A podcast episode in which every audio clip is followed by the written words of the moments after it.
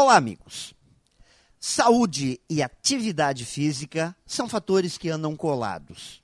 E a melhor maneira de evitar doenças, naturalmente, é tratando da saúde. Não se voltando para isso na hora do aperto, na hora que a doença chega, ou nos modismos de verão. Depois que descobrimos que a saúde é, na maioria das vezes, um fator que podemos controlar, prevenindo o surgimento de algumas doenças, ficou mais fácil viver mais e viver melhor. Quando nascemos, recebemos um corpo saudável e temos o dever de mantê-lo muito bem, não esquecendo que é ele o nosso maior templo e o nosso maior patrimônio. As pessoas mais ativas apresentam mais vigor, resistem mais e permanecem em forma. São mais autoconfiantes, menos deprimidas e menos estressadas.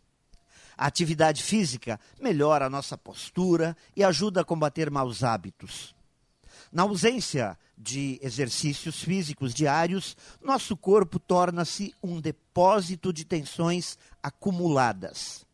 Mas somente saber que fazer atividade física faz bem não é o suficiente.